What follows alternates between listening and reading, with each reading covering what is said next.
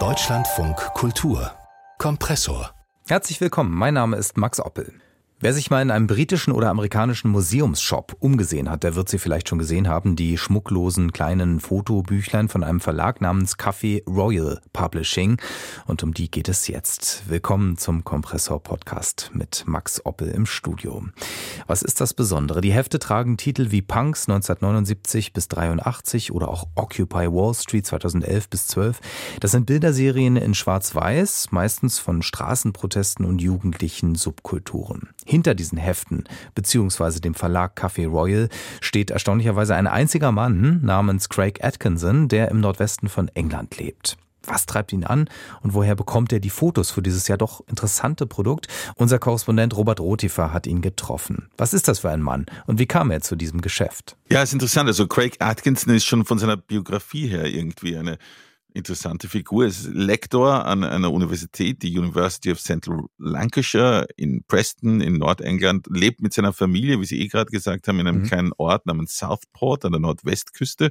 Ursprünglich war er ein Maler, nicht besonders erfolgreich, aber irgendwann dann so desillusioniert vom Kunstbetrieb, dass er dann im Jahr 2005 so spontan beschlossen hat, anstatt seine eigene Bilder an die Bestbietenden zu verkaufen, zu versuchen, seine Energien lieber der Vervielfältigung von Fotografien anderer Leute zuzuwenden und mit seinem eigenen kleinen Verlag Café Royal Publishing wollte eben zu einem günstigen Preis dokumentarische Fotokunst unter die Leute bringen und seither veröffentlicht er 70 Fotohefte pro Jahr im Schnitt, also mehr als eins pro Woche in einer bescheideneren Auflage von 250 Stück. Aber insgesamt summiert sich das dann, weil bei dieser Veröffentlichungsrate sollte er heuer eigentlich sein 100 sein, nein, nein, sein tausendstes Heft mhm. erreichen. Und mhm. insgesamt sprechen wir also jetzt von hunderttausenden Heftchen, die also jeweils um den durchschnittlichen Preis eines Londoner Pub Biers, das ist so sein Maßstab, verkauft werden. 6,70 Pfund, das sind sagen wir so sieben Euro irgendwas und 60 Cent. Mhm. Das ist natürlich wirklich ein guter Preis und ich könnte mir vorstellen, wenn man die sammelt, dann erzielen die später vermutlich noch äh, äh deutlich höhere Preise mhm. äh, ne, unter Sammlern. Das, das ist ja auch ein, eigentlich ein toller Gedanke, wenn man diese Kunst, ähm, diese zum Teil ja auch unbekannte Kunst äh, zugänglich macht. Ähm, ist denn Craig Atkinson nun eigentlich selber Fotograf oder eben doch nur Künst, also, also Maler gewesen? Ja, also er macht selbst auch Fotos, die auch schon ausgestellt worden sind und gedruckt und sogar für Plattencover verwendet verwendet worden sind, aber er legt selbst Wert auf die Feststellung, er sei selbst kein Fotograf. Also das hielt er für eine Anmaßung, sich so zu bezeichnen. Und als ich ihn dann äh, über Zoom in seiner zum Büro umfunktionierten kleinen Garage in Southport erreicht habe, da, da ist er gesessen, umzingelt von nüchternen grauen Blechregalen voller Kartons mit Büchern drin. Und so ziemlich das Erste, was er mir gesagt hat, war, dass er zwar die Mentalität eines Sammlers habe, aber dass er selbst das Sammeln eigentlich nicht mag. Und auch das hat er wieder mit einem radikalen Einschnitt in seinem Leben begründet.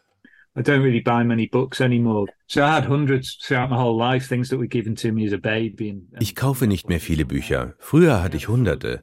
Dann hatten wir eine Überschwemmung und alles wurde zerstört. Das brachte mich dazu, den Besitz von Dingen grundsätzlich zu überdenken. Es war eine Tabula rasa und dazu braucht es ja meist eine Tragödie. Ich brauche aber auch keine Bücher mehr zu kaufen, weil ich ohnehin so viele um mich habe.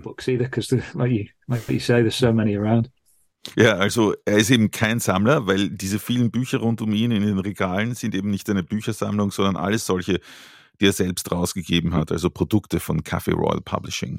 Na gut, äh, aber alle Bücher zusammen sind ja schon äh, sowas wie eine Sammlung, ähm, ja, eine Art Archiv der Subkulturen, so kann man das nennen. Ja, genau, auch wieder richtig. Also es sind, Sie haben es eh vorhin gesagt, Fotografien von Straßenprotesten drunter, zum Beispiel äh, Janine Weedles Fotografien vom Friedenslager der Frauen am Green kommen 1983, 84 oder David Hoffmans Fotoreportage über eine Räumung besetzter Häuser im Jahr 73, Sid Sheltons Battle of Lewisham über den berühmten Straßenkampf der schwarzen Bevölkerung von Südlondon gegen die rassistische, neonazistische National Front, aber es sind eben auch zum Beispiel so Bücher wie Virginia Tur Turbots historische Bilder von Punks, Mods und Rockern Ende der 70er, Anfang der 80er oder äh, Richard Davis über das Manchester der Rave-Ära Ende der 80er, Anfang 90er. Also da wird schon auch kann man sagen, Geschichte festgehalten. Mhm. Ja, irgendwie möchte ich das haben, wenn ich das so höre. Schon, Dabei ist es ja irgendwie altmodisch, äh, ja altmodisch gemacht und auch in einem analogen Medium.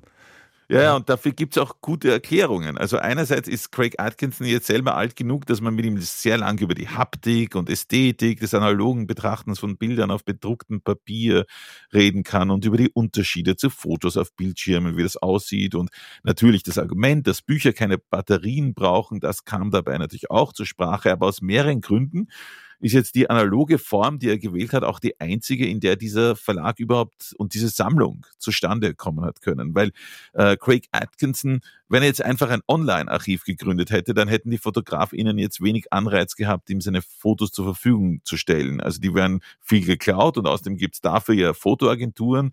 Aber das schöne Paradoxon ist, dass viele dieser Fotos bisher nur als analoge Negative und Abzüge existiert haben und dass eben die Fotografinnen die Fotos oft erst gescannt haben, mhm. also digitalisiert, damit sie dann als Dateien bei Café Royal Publishing eingetrudelt sind, die dann übrigens muss ich sagen, in einer örtlichen alten Druckerei auf ganz nachhaltige Art gedruckt und verschickt worden sind. Also das geht dann von einem analogen Medium auf digital und zurück auf analog und sowohl das Scannen als auch die Bücher selbst sind also gemeinsam Teil einer Verewigung dieser Zeitdokumente, zu der Café Royal dabei mhm. trägt. Und damit kommen wir natürlich zu der Kernfrage, wie ich finde, wie er denn zu diesem, mhm. ja, zu diesem ja doch rechtlich geschützten Material kommt. Also fragt er direkt ja. bei den Fotografen an oder wie läuft das? Ja, also anfangs hat er das getan, aber mittlerweile sagt er, ist es zu 80 Prozent Material, das an ihn herangetragen wird. Und er bekommt also pro Tag durchschnittlich fünf Angebote von Fotografen, Fotografinnen, weil Café Royal Publishing ja mittlerweile auch einen gewissen Ruf, einen gewissen Status in der Branche hat. Also es zählt auch was, da dabei zu sein in diesem Archiv. Ne? Mhm. Und er versucht dabei aktiv, nicht nur etablierte und nicht nur, also jetzt flapsig gesagt, weiße, männliche, gut vernetzte Fotografen zu veröffentlichen, sondern eben auch unbekannte Namen und Leute aus anderen äh, Hintergründen. Und ich sollte bei dieser Gelegenheit übrigens auch erklären, dass also der Name des Verlags Café Royal jetzt gar nichts zu tun hat mit dieser berühmten Künstlerabsteige in London, in der Regent Street, sondern zurückgeht auf den Namen eines Pubs in Edinburgh, dass äh, Craig Atkinson einmal mit seiner Frau besucht hat. Gibt dazu noch eine Geschichte. Er wollte eigentlich einen Heiratsantrag ihr dort stellen, hat es dann aber doch nicht gemacht und beschlossen, er macht es woanders. Aber stattdessen wurde Café Royal eben der Name des Verlags. Ich glaube, Sie müssen das alles auch aufschreiben. Irgendwie ist das ein Buch, ja, äh, selbst für sich. Also wie kann der Mann eigentlich neben dem Job als Unilektor, äh, den er ja hat, ähm, diese Frequenz, also diese ständigen Veröffentlichungen äh, aufrechterhalten? Ja, gute Frage. Und auf eben diese bekam ich von Craig Atkinson eine sehr schöne stoische Antwort. It's manageable. I think you sort of fit things in, don't you? Just you get on with it. And it, it, I think when you've started. Es lässt sich einrichten. Wenn jemand so wie ich ganz bei Null angefangen hat, ich wusste ja nichts über das Verlegen oder über die Fotografie. Dann kennt man jeden Aspekt des Jobs, kann fließend zwischen Lektorat und dem Verpacken der Postsendungen wechseln. Ich würde schon gern jemanden anlernen, falls ich einmal krank wäre oder mir einen Tag frei nehmen wollte. Das wäre nett. Das wird schon irgendwann klappen.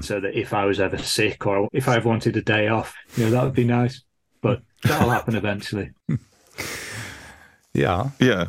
Ja, im Moment sind es übrigens seine Frau und seine zwei Söhne, die ihm helfen bei den Ausflügen zum Postamt zweimal die Woche. Aber sein größtes Erschwernis, das sollten wir vielleicht noch dazu sagen, weil Sie jetzt gerade gesagt haben, ich hätte das jetzt auch gern, mhm. ist eigentlich ein politisches, ähm, weil der harte Brexit die Bestellungen vom europäischen Festland völlig einbrechen hat lassen wegen des kompliziert gewordenen Postwegs. Also mhm. ist wieder ein Beispiel dafür, wie die engstirnige Politik in Großbritannien die Weltoffenheit seiner kreativen Geister irgendwie untergraben hat. Aber man kann es schon bestellen von Deutschland aus nur für die bei der Post anfallenden Bearbeitungsgebühren kann Craig Atkinson natürlich nicht garantieren. Und das wäre auch nochmal ein ganz eigenes Thema. Viel, vielen Dank. Auf jeden Fall der Mann hinter den Fotoheften von Café Royal Publishing. Das Treffen mit ihm hat sich ja offensichtlich gelohnt für uns und Absolut. auch für unseren Korrespondenten Robert Rotefer. Nochmal ja, danke. Dankeschön. Tschüss.